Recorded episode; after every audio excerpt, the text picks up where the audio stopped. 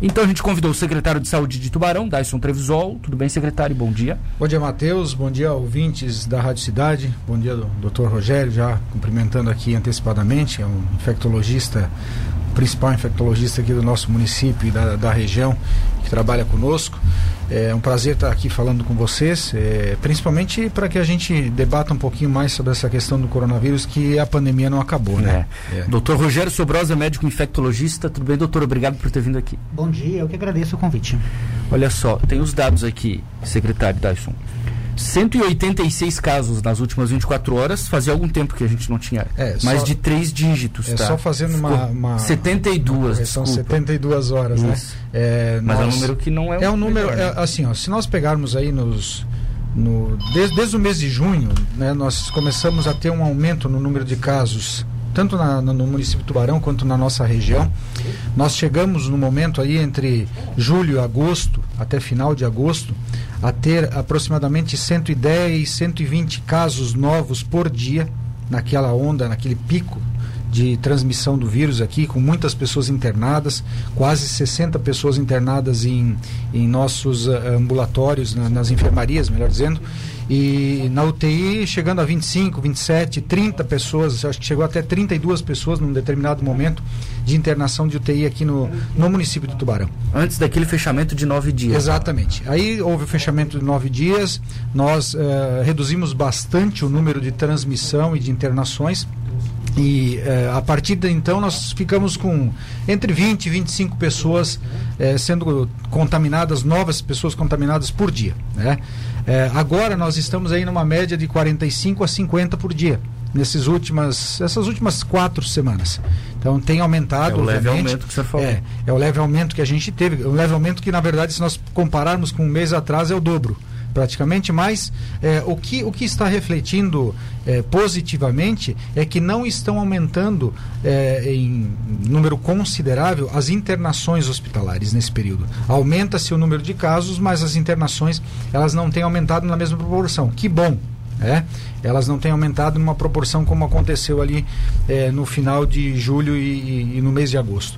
É, nos preocupa, obviamente, é, ao mesmo tempo que essa, esse aumento que tem acontecido na transmissão, nós vamos criando a imunidade coletiva, é, é, que é interessante também que, que aconteça, mas é, nós temos que dizer o seguinte: a pandemia não acabou ainda, nós temos que continuar fazendo os nossos cuidados, principalmente aí nos finais de semana, feriados que tem é, e que teve nesses dois nessas três últimas semanas, né, nós tivemos dois feriados, que é o que nos preocupa e que pode levar à perda do controle. A região de Florianópolis está bastante complicada, é. é. mas nós aqui, a princípio, estamos vivendo um momento de dificuldade, de, de, de, transmissão aumentada, mas que ainda não se refletiu em internações hospitalares. Eu ia te perguntar isso, doutor Sobrosa. Tem casos surgindo. Sim. Eu não sei se o número de internações diminui, eu não sei se o vírus está mais fraco, as pessoas acham que talvez ele não vai chegar uma gravidade ou os médicos já têm mais conhecimento para lidar melhor com esse assunto? O que, o senhor tem visto nos últimos dias por aqui? Então, uh, eu diria que até as coisas podem ser, uh, vamos dizer assim, Uh, mais, pode ter mais de um fator colaborando nessa questão de não ter tanta sobrecarga nos serviços de saúde, mas também, assim, existe um aumento das internações, né, mas que ainda não uh, vamos dizer assim, não se, não se manifestou na forma de sobrecarga do serviço de saúde.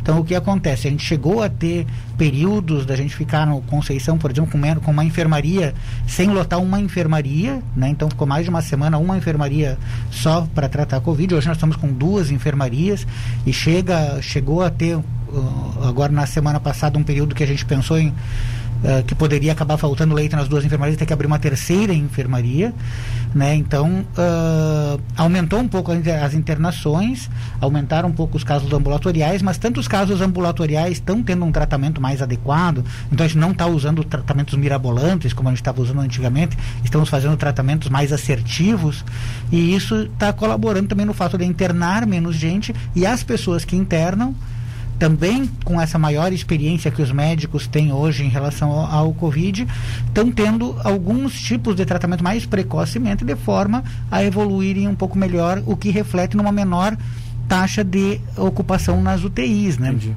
Mas então, esse tratamento, é, o que precocemente que o senhor disse, a gente já pensa naqueles medicamentos todos que o senhor não, já falou aqui na não, rádio que, que não funcionam. Na verdade, Quais seriam? A, a, gente pensaria assim, uh, o paciente que está eh, começando a entrar em ciência respiratória, a gente utilizar formas diferenciadas de fisioterapia, de assistência ventilatória, que acabam evitando, às vezes, do paciente ir para terapia intensiva. Entre, entre as, por exemplo, a ventilação não invasiva, que a gente está utilizando mais do que a gente utilizava antigamente, né? A questão uh, uh, do controle do paciente mais próximo, quando ele está, quando ele tem um acometimento mais grave. Então, essa percepção melhor do paciente acaba fazendo com que você se foque melhor nesses pacientes mais graves e evite deles irem muitas vezes para terapia intensiva. Tem um pouco disso aqui que a gente está usando, máscara, porque eu leio muito que a máscara diminui a carga viral, por exemplo, né? Isso é, tem influenciado a, de alguma maneira? Exato, ela vai diminuir um pouco a transmissibilidade, né? Justamente pelo fato de que a quantidade de vírus que a pessoa está expelindo vai ser menor. Então isso com certeza contribui. Se a pessoa recebe uma carga viral menor, eventualmente ela pode fazer uma doença menos grave. Né? A gente vê muitas vezes a, a, pessoa dentro de um mesmo núcleo familiar ou um, de um, núcleo de convívio, às vezes uma pessoa faz uma doença grave e várias outras pessoas ao redor fazem doença grave. É. Então isso pode sugerir de que a carga viral tem algum papel nisso. Sim. Mas também à medida que o vírus vai se adaptando um pouco mais ao ser humano, a gente espera que o vírus vá se tornando, vai fazendo doenças menos graves, não é? Vantagem para o vírus matar o seu hospedeiro, né? Então, a tendência, à medida que um vírus vai se adaptando melhor à espécie, é que a, a doença se torne um pouco menos grave. Menos grave. Deputado estadual eleito por Santa Catarina colocou assim no Twitter no fim de semana. Me explica isso, deputado Gessé Lopes, aqui do Sul. Como uma pessoa que não se cuida contra a Covid-19 pode prejudicar aquele que se cuida? Isso quer dizer que os cuidados estabelecidos não funcionam? Porque se funcionam, aquele que se cuida não precisa se preocupar com aquele que não se cuida. Sou um deputado estadual que então, colocou. Mas é uma pergunta muito boa essa, na verdade, né? Porque na verdade isso é o, a coisa mais verdadeira que existe. Primeiro, a pessoa pode prejudicar aquela pessoa que se cuida se ela tiver contato com a pessoa e transmitir o vírus para ela. Você pode contrair o vírus, ficar oligossintomático ou até assintomático e pode transmitir o vírus da mesma forma. Então, você entrando uma, em contato com uma pessoa que se cuida, por exemplo, que mora no seu domicílio, ou uma pessoa que eventualmente você tem um contato contato comercial com a pessoa, que é uma coisa que as pessoas estão trabalhando hoje, né? Essa pessoa que não se cuida pode transmitir o vírus e aquela pessoa que se cuida contrair e fazer uma doença grave. Né? E o outro ponto é assim: uh, se muita gente não se cuida, isso vai causar uma sobrecarga nos serviços de saúde vai piorar a qualidade de assistência, vai muitas vezes não, de, não deixar disponível aquela assistência que aquela pessoa que se, se cuida, se tiver o vírus mais para frente, vai precisar. Então vamos dizer que a gente tem uma, uma nova onda do coronavírus. Quem vai pegar primeiro o coronavírus são aquelas pessoas que não se cuidam. Elas vão lotar os hospitais, vão lotar as UTIs, e aquela pessoa que se cuida, que vai pegar na sequência, acaba não tendo sem. a disponibilidade é, daquilo que é necessário. Questão é, mais, é, é um pensamento muito simplista e vai meio que na teoria da questão da vacinação, né? Se nós tivermos, por exemplo, aqui em Tubarão... Esse deputado, com todo respeito é, ao deputado GC Lopes, é, dá, vamos né? pegar assim, ó, se todos os tubaronenses forem vacinados e uma pessoa não for vacinada e ela não circular em lugar nenhum, ela não vai pegar a doença de ninguém, obviamente. Então, assim, é, tem muito, muito pensamento simplório nessa situação e, obviamente, que nós temos que ter uma, um, um pensamento coletivo nesse momento, né? E de proteção coletiva, para que a gente não tenha uma transmissão desenfreada, como o doutor Rogério falou. A nossa preocupação é que todos façam uso de máscara, que todos façam distanciamento, porque quanto mais pessoas fizerem isso, men menos será a transmissibilidade do vírus e a gente vai passar mais facilmente por isso. Até ter o momento de ter uma vacina, né? Que uhum, é. muitas pessoas têm falado, ah, final do ano, final do ano esquece, né? A gente já tem não, falado não. há muito tempo. Aliás, o senhor José Criciúma vai testar, né? A da Johnson Johnson. Acho que é o primeiro aqui no estado que, que entrou como referência. É, a da Johnson ela estava parada agora por causa do é. efeito adverso ali, mas já foi liberada agora para recomeçarem os testes, né? É, algumas mensagens, por exemplo, o Felipe Nascimento da CDL está agradecendo vocês aqui, parabenizando pelo belo trabalho. O Ricardo da Silva diz o seguinte: deixa passar as eleições que eles vão mostrar a quantidade de pessoas contaminadas por Covid.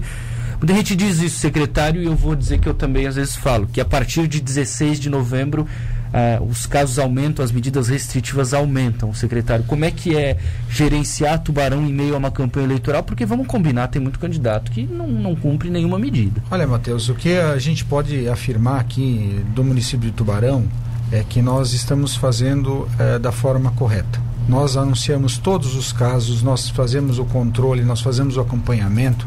Nós temos um número é, que é lamentável, né, de 100 óbitos aqui no nosso município. É. Eu diria até que nós uh, fazemos, nós não fazemos subnotificação aqui no município, muito pelo contrário, nós notificamos todos. O doutor Rogério que sabe e acompanha muito isso. Nós notificamos desde o começo todos os pacientes. Às vezes o que acontece é que um paciente ele tem a, a, o seu óbito por algum outro motivo e que iria acontecer independente do Covid não. E se ele é confirmado, ele acaba sendo entrando nessa lista de confirmação, o que em alguns locais talvez não esteja sendo feito. Mas aí deixa eu perguntar para o doutor Sobrosa, porque é outra coisa que as pessoas dizem muito, ah, tinha determinada doença, pegou Covid, por que, que ele morreu de Covid, doutor Sobrosa? Por que não morreu de câncer, por exemplo? Então, por tinha? exemplo, uh, a pessoa que tem um câncer, por exemplo, ela pode morrer por diversos motivos, né? Então ela pode morrer eventualmente porque o câncer foi para o cérebro, causou uma hipertensão intracraniana, ele pode morrer por um porque foi para o próprio pulmão e fez uma insuficiência respiratória pelo câncer, né? Mas o fato é que a pessoa que tem câncer, por exemplo, ela vai ter maior risco de fazer uma doença grave pelo Covid. Ela vai fazer uma pneumonia grave, mas pelo Covid, não pelo câncer. Entendi. Então ela morreu do Covid. Ela não morreu do câncer, ela morreu do Covid e tinha um câncer que ela estava tratando muitas vezes, às vezes, muitas vezes até que estava melhorando, que é aquela pessoa que está naquela fase que está em quimioterapia, que ainda está imunossuprimido e que está melhorando, e que o Covid ah, pegou ela naquele período de imunossupressão e a pessoa morreu. Ah, mas a pessoa era idosa e morreu pelo Covid. Sim, assim como ela pode morrer naturalmente por uma pneumonia, pode morrer por outros motivos, mas foi o Covid que chegou lá nesse momento específico em que a gente está tendo uma pandemia e causou a morte da Entendi. pessoa. Então a causa morte imediata da pessoa, muitas vezes, é o Covid. Tem outras situações que não é isso. Tem outras situações em que a pessoa, por exemplo, ela teve um Covid, né? Então, recentemente, vamos dizer, acabou de contrair um Covid, daí teve um outro evento, teve um infarto, por exemplo, uma outra coisa, que pode até estar relacionado ao Covid pelo fato de que o Covid diminui a oxigenação, né? Mas que não é diretamente causado pelo Covid. Então essa pessoa vai estar, uh, a mortalidade dela vai estar relacionada ao infarto, Aí não ao Covid. Não tem aquela história de Daí que a prefeitura recebe mais dinheiro se houver não, mais gente não. com Covid. Não, não surgiu isso, isso há algum tempo. Isso né? é uma das coisas mais absurdas que, é, que existe, faz né? Sentido, né? Exato. E tem a mesma coisa em relação ao óbito. Não, a pessoa não recebe dinheiro se tiver mais óbito é. pelo Covid. Na verdade é o contrário. Existe uma fiscalização do governo federal em relação assim, ah, a taxa de óbitos está aceitável dentro do número de casos que você tem e está dentro do, da taxa aceitável. A Camila está perguntando se a máscara evita a contaminação 100% da Covid. Acho que não, não né? Não, a máscara, ela, como tu falou, ela diminui a carga viral e diminui o, o espaço para o qual o Covid se dissemina. Então, por exemplo, se eu, se eu tossir tiver de máscara, vai ter menos contaminação do ambiente e vai alcançar uma, uma distância menor do que se eu tossir tiver sem máscara. Né? Então, ela diminui a transmissão. A máscara de pano diminui menos, a máscara cirúrgica diminui mais porque ela tem filtros melhores. A máscara simples, ela diminui muito pouco, a máscara dupla, ela diminui mais, a da máscara tripla de algodão, ela diminui mais ainda. É. E tem que trocar num período Exato. adequado. tem que trocar assim, no né? período adequado. O ideal né? seria trocar cada duas horas, né? Cada duas a três horas no máximo, né? Mas, eventualmente, se não houver possibilidade de troca, é melhor manter a mesma do que você não, você não usar. Matheus, uma coisa importante a gente falar, principalmente com relação a isso que as pessoas têm falado, que ah, depois da eleição vai acontecer isso, aquilo. É, nós aqui em Tubarão, nós já fizemos várias ações e principalmente naquele momento onde nós paralisamos por nove dias e que o Estado deveria ter feito isso, talvez nós não estivéssemos tendo uma, um aumento muito grande na transmissibilidade nesse momento, a gente não vai saber disso. É, resolveu a nossa situação regional, mas não resolveu do Estado e nem do Brasil, obviamente, porque o efeito ele acaba sendo mais é, próximo. É, se tiver que tomar qualquer atitude, a gente vai tomar, independente da eleição ou não. É complicado, é difícil, é um pouco mais é, duro de se fazer algumas medidas nesse momento? Sim, é mas a gente não, não, não, se furtou de fazer nesse momento. O prefeito sempre apoiou essas ações, tanto que a paralisação por nove dias, eh, ou quando foi feito num outro momento alguma restrição, eh, ele é impopular, é uma, uma atitude impopular para o prefeito no momento que tem eleição. Mas o, o, prefeito nunca se furtou de fazer isso e nós fizemos sempre o que era necessário. Alguns estão dizendo assim: ah, depois da eleição fecha tudo. Pode ser que sim. Assim como pode fechar semana que vem. Nós não sabemos da matriz de risco de hoje. Pro, pelos números que a gente tem, pelos dados que a gente tem, e nós não estamos escondendo dados nenhum, nenhum dos dados, principalmente nessa situação, como nós vimos ontem, né? Nosso boletim com 186 novos casos, que são desde sexta-feira. Se precisar fechar alguma coisa, nós vamos fazer. Independente de ter eleição ou não. Não é o momento, não é necessário. Então, o que a gente tem feito é a forma mais correta de ação nessas situações relacionadas ao coronavírus. Tá. Pode ser que em algum momento a gente tenha que fechar novamente? Pode. As pessoas estão questionando, vocês estão na segunda onda? Não, nós não estamos, nós nem saímos da primeira ainda. É, a gente acredita que lá por fevereiro, março do ano que vem, talvez maio, depende muito da situação, a gente tem uma segunda onda aqui. Então, é o que eu queria ouvi-los, vou até pegar um relato aqui do Marcelo, que mora na Itália, está ouvindo aqui. Aqui na Itália, no verão, zerou os casos. Todo mundo foi para a praia, aglomerações, etc. O resultado vem agora, retorno da segunda onda. Aliás, anunciaram ontem lá toque de recolher, né? Eu vi uma entrevista no fim de semana do ex-ministro Mandetta para o canal do Marco Antônio Villa. E ele acredita que esse vírus é outono e inverno. Que foi assim que no Brasil foi complicado, é assim que na Europa agora ele está chegando forte. E ele tem uma esperança de que isso não aconteça no Brasil, porque antes do nosso outono e inverno tem a vacina já.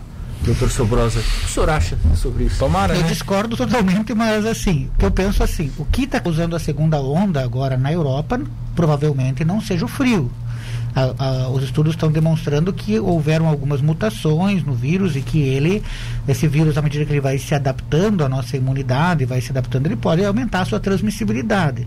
Então, por, é, é uma explicação muito mais razoável né, do que do o outono, outono inverno, né? porque ele é um vírus que a gente não tem imunidade, então a taxa de transmissão dele natural é muito alta. Né? Então, se a gente pensar assim, uh, os estudos iniciais na China, eles, eles indicaram que o, a taxa de transmissão é mais ou menos um para cada três pessoas. Cada uma pessoa transmite para cada três três pessoas num comportamento normal das pessoas. Hoje a gente consegue manter por volta de próximo a um. Mas a gente mantém próximo a um porque todo mundo está tomando medidas para evitar essa transmissão.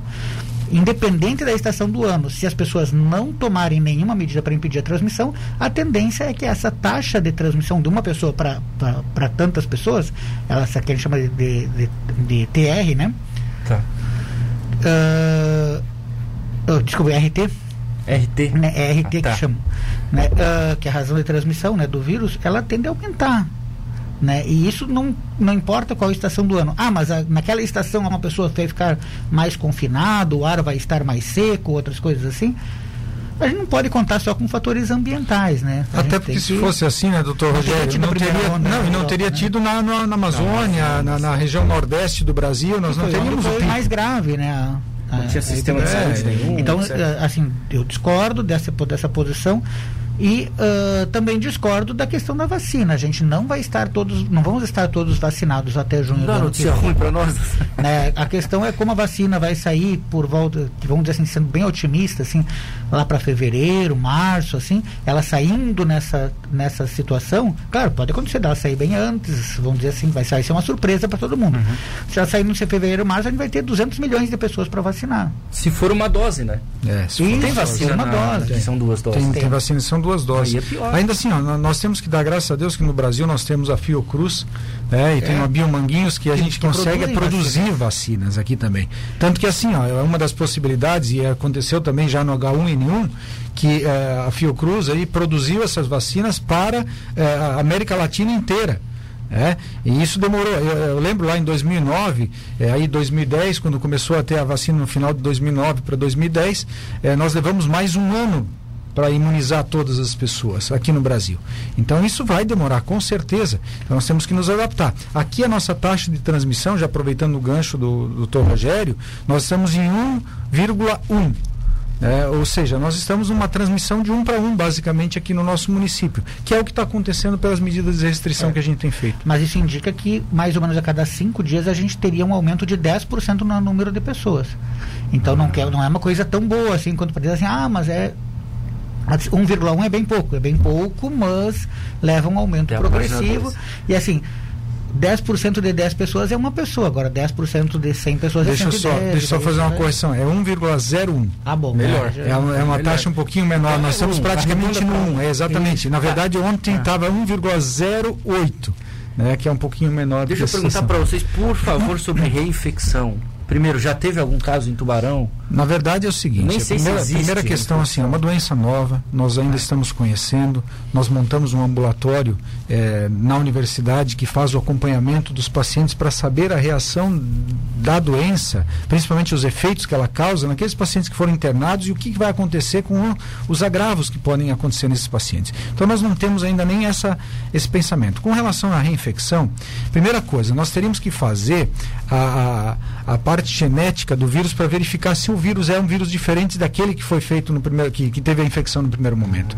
Isso não vai acontecer aqui no Brasil, a não ser que, por exemplo, se, eu, se você tiver o LACEN guardando alguma amostra para fazer a testagem anterior e aí fazer a testagem novamente do, do novo vírus, isso não vai acontecer, dificilmente a gente vai comprovar. Inclusive saiu uma nota do Ministério da Saúde que foi totalmente fora da, do, do, do, do propósito, Mas pelo que eu entendo. Inclusive a Sociedade Brasileira de Infectologia está tá fazendo uma, uma carta para de, uma nota de repúdio com relação a isso, que é, nós, nós temos que contar primeiro momento com as infecções, com os casos que estão acontecendo. O PCR pode ficar por um bom tempo ainda ativo, ou melhor, o vírus pode estar ali é, com resquícios virais que podem dar o PCR ainda por três meses, quatro meses, depende da situação. Mas eu acho que quem é mais especialista para falar nisso é o doutor Rogério, ele pode comentar também um pouco sobre essa situação. É porque as pessoas pensam, ah, já peguei, estou tranquilo agora, vou visitar meu parente, vou então, viajar, vou tirar a máscara que eu não pego mais. É, tudo indica que não tudo indica que pode haver uh, que a pessoa possa contrair novamente o vírus. No entanto, aqui no Brasil nós não temos uh, a tecnologia e nem temos essa metodologia estabelecida para você guardar amostras dos pacientes para depois fazer um sequenciamento viral e, e, comprovar que houve uma reinfecção. Alguns locais já conseguiram fazer isso. Em São Paulo, por exemplo, que eles têm protocolos de pesquisa tal, que estão guardando o vírus em determinadas situações, eles acabam tendo às vezes o vírus disponível para fazer. Mas a grande maioria dos, dos pacientes que têm suspeita de reinfecção, eles acabam ficando como suspeita, porque não tem como você comprovar, porque você não tem mais armazenado aquele vírus da primeira infecção, né, para Uhum. Vocês acham que é mais área de educação, né? Mas enfim, quando surgir a vacina, tem muita gente que não vai tomar vacina, né? Aqui a gente ouve relato de gente que não vai tomar, principalmente quando é da China. Mas tem gente que diz que não vai tomar nenhuma. Que escolas vão exigir empresas para contratar, empresas grandes ou aeroportos, quando você vai viajar para outra cidade. Vocês acham que isso é algo que muda quando surgir a vacina, doutor Sobrosa? O que, que eu penso sobre isso? Assim, isso vai ser uma coisa que a gente está esperando o Supremo Tribunal definir até que, que ponto que pode chegar essa questão de você uh, obrigar a pessoa a tomar a vacina. Por exemplo, uh, uma cidade pode exigir que os seus cidadãos, cidadãos façam a vacina, para que, que a pessoa resida na cidade, um Estado pode exigir isso, uma, uma empresa, empresa pode, pode exigir isso, a gente não tem isso bem estabelecido ainda. No entanto, assim, a gente tem que pensar o seguinte: se a razão de transmissão do vírus realmente é essa, por volta de três, num estado natural, assim, que está todo mundo uh, se comportando naturalmente, a gente precisaria ter 80% das pessoas imunizadas para que parasse de haver transmissão. Nossa. Então, quer dizer, se a vacina tiver 100% de efetividade. de efetividade. Vamos dizer que poucas vacinas têm 100% de efetividade. Né? Então, vamos dizer que se a vacina tiver 80% de efetividade, tem que ser 100% da população vacinada. Você não continua tendo caso. Ou seja, aquele argumento de, ah, eu não tomo vacina, o problema é só meu. Não, não é, tem aquela pessoa que vai tomar a vacina e a vacina não vai pegar. Justo. É. E nós, é, nós temos alguns casos assim, ó, tem países que cobram a vacinação de algumas situações, malária, febre amarela e outras situações para você ir Unidos, escola nos Estados Unidos. Né? Agora sim, ó, uma coisa que é importante a gente a gente colocar, nós temos metas em todas as campanhas vacinais, nós temos metas aí próximas a 95% é, de, do percentual de vacinação das pessoas. Né? É óbvio que, num primeiro momento, as pessoas vão ter essa, essa possibilidade de vacinar ou não, enquanto não se definir se é obrigatório ou não. Só que quanto mais pessoas imunizadas, melhor. É, é, mais ou menos como acontece, e eu, eu, acho que vai acontecer isso, né, doutor Rogério, como é a, a vacina da gripe. É, a efetividade da vacina da gripe não é tão alta assim como a gente é, espera. É, tem mutações virais que acontecem. Todos os anos nós vamos ter que tomar essa vacina. Provavelmente vai ser no mesmo, no mesmo caminho que a gente vai ter a vacina do, do coronavírus. A prefeitura já discutiu com o governo, com alguma empresa, para comprar a dose ou isso não aconteceu ainda, secretário? Na verdade, assim, ó, é, é, isso acontece normalmente em ambientes muito grandes, como o governo de São Paulo, que tem um recurso muito grande, que tem uma, uh, uma empresa como o Butantan por trás, ou o governo do Rio de Janeiro. É muito difícil você fazer isso localmente. Nós até pensamos em fazer algumas situações e trazer para cá é, alguma parceria nesse sentido, mas as parcerias nesse momento são parcerias é, não, não, nem milionárias, são parcerias bilionárias que têm, têm acontecido com essas empresas e é muito complicado para uma cidade do tamanho de Tubarão fazer essa, essa parceria. O que a gente tem hoje de vacina, doutor, que o senhor mais tem é, otimismo assim. Parece que a mais avançada é a da China, né? Junto com a de Oxford. É, vamos a dizer assim Rússia não fala nada pra tem, gente. Uh, tem várias vacinas que já estão ali na fase 3 de estudo, né? Que já estão uh, em uma etapa avançada desse estudo. O grande problema, assim, a segurança das vacinas já está estabelecida. São vacinas seguras. Isso aí já Uh, Mas como, doutor? Até da China? Até da China. até da China. São vacinas seguras. Já, já, uh, já tem uh, milhares de pessoas que utilizaram, né? Os efeitos adversos dessas vacinas são efeitos muito pequenos. Então a segurança já está praticamente estabelecida. O grande problema agora é saber se essas vacinas vão formar anticorpos e manter anticorpos suficientes para evitar a infecção. Pra, tem duas formas de se fazer isso. Uma das formas é você pegar assim, ah, vamos pegar aqui mil pessoas, por exemplo, não, não é esse número exato, eu teria que calcular tá. o número exato que seria. Vamos pegar aqui mil pessoas e vamos pegar 500 vacinadas e 500 não vacinadas e todas elas a gente vai expor ao vírus. A gente vai pegar o vírus e vai colocar no nariz da pessoa. Então essa é uma maneira de fazer né? Mas eu acho que não é, uma, não é a melhor maneira não é ético, não, vai não é, não é ético, fazer isso, né? Se fazia muito antigamente, hoje não se faz mais. Exato, claro. Mas ainda assim está se pensando em fazer. Tem, na Inglaterra estão pensando em fazer esse tipo de estudo, por exemplo. Mas vamos dizer assim que se a gente vai fazer da forma natural, que a gente vai esperar pessoas, aquelas pessoas que se vacinaram e outras pessoas que não se vacinaram se infectarem para verificar se elas vão ter sintomas ou não vão ter sintomas da, do coronavírus. Ou então vai comparar assim, ah, aquela mesma população daquela mesma cidade, dos que se vacinaram, quantos pegaram a doença e desenvolveram sintomas pelo coronavírus e na, naqueles que não se vacinaram, quantos pegaram a doença e desenvolveram sintomas. Isso leva tempo.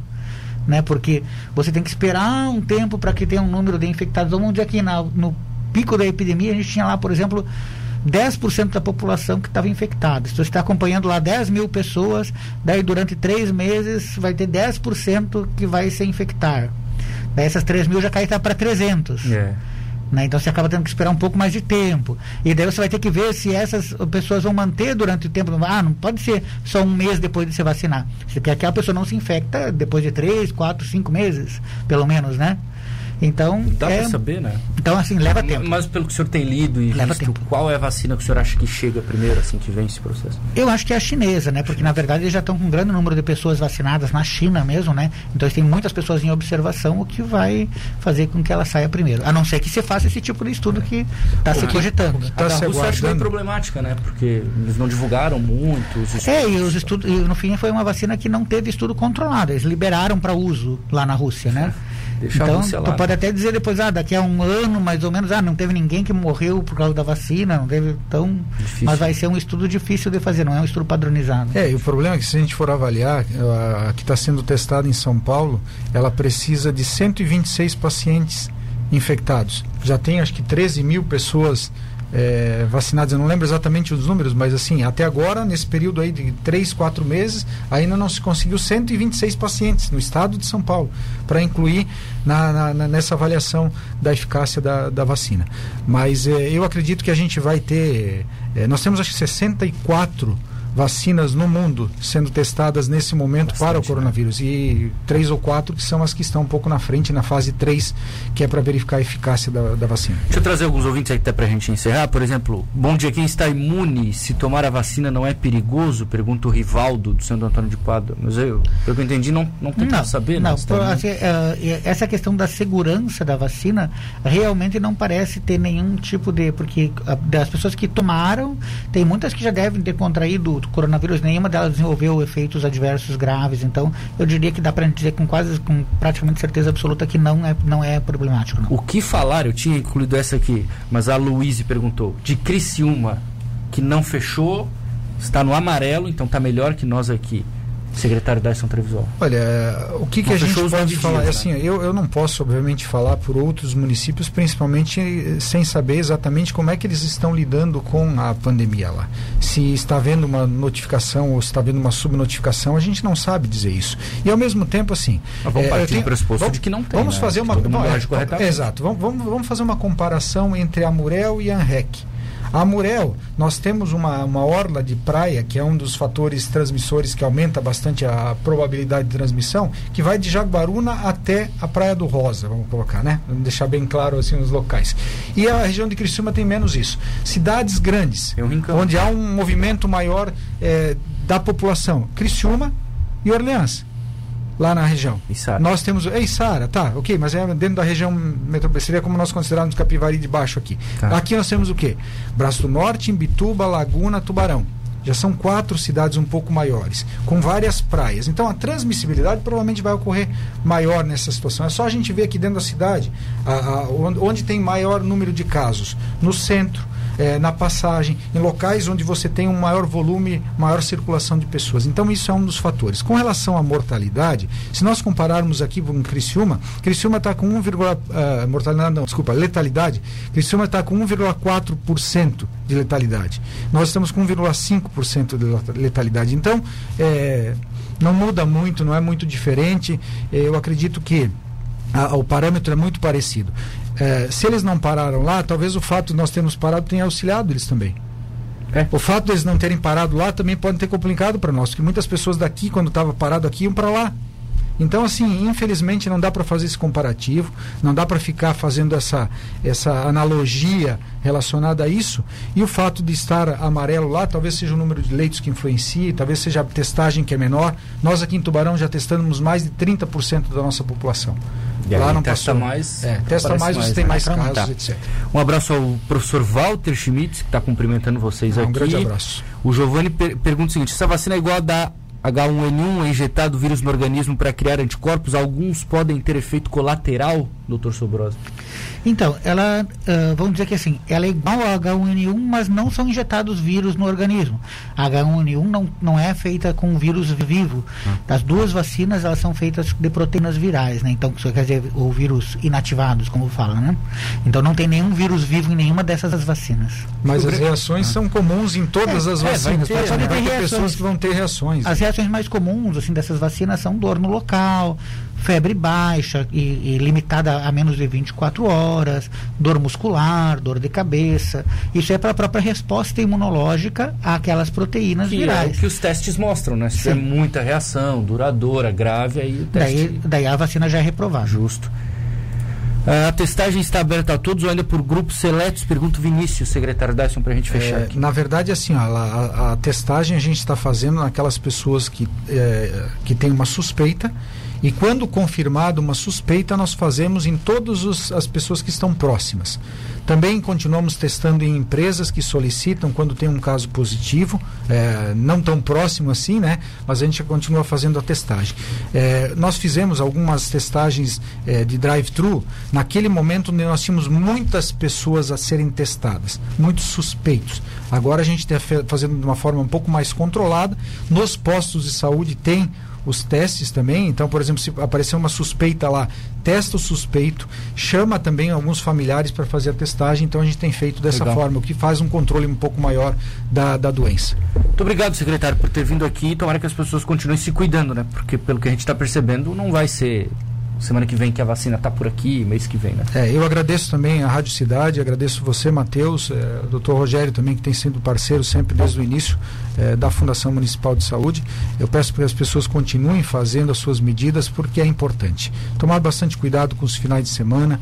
É, quando tem feriado, a gente torce para que chova, nós da saúde torcemos para chover. é verdade. Né, porque aí diminui um pouco também a circulação.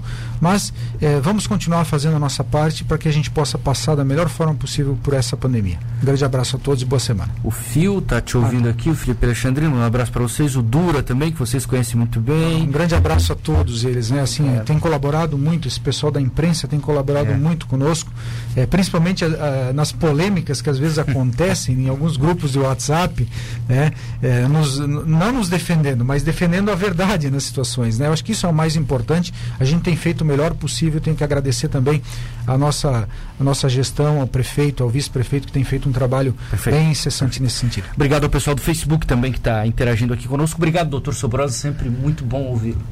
Obrigado. Eu espero que agora, uh, uh, com, com, com esses esclarecimentos a respeito da vacina, as pessoas também comecem a se cuidar um pouco mais, saber o tempo naturalmente é, à medida que a gente vai se aproximando da vacina, é mais provável que você consiga passar pela pandemia sem contrair esse vírus. Então, é. Então vamos se cuidar para para que Ou pegou aconteça. e passou assintomático, se não testou, sim, né? Sim. Mas enfim, tem tanta coisa é o sonho, falar, é né? o sonho de todo mundo passar é. por essa doença assintomática, assintomático, né? né? Eu prefiro não pegar. É, tá melhor ainda. Também.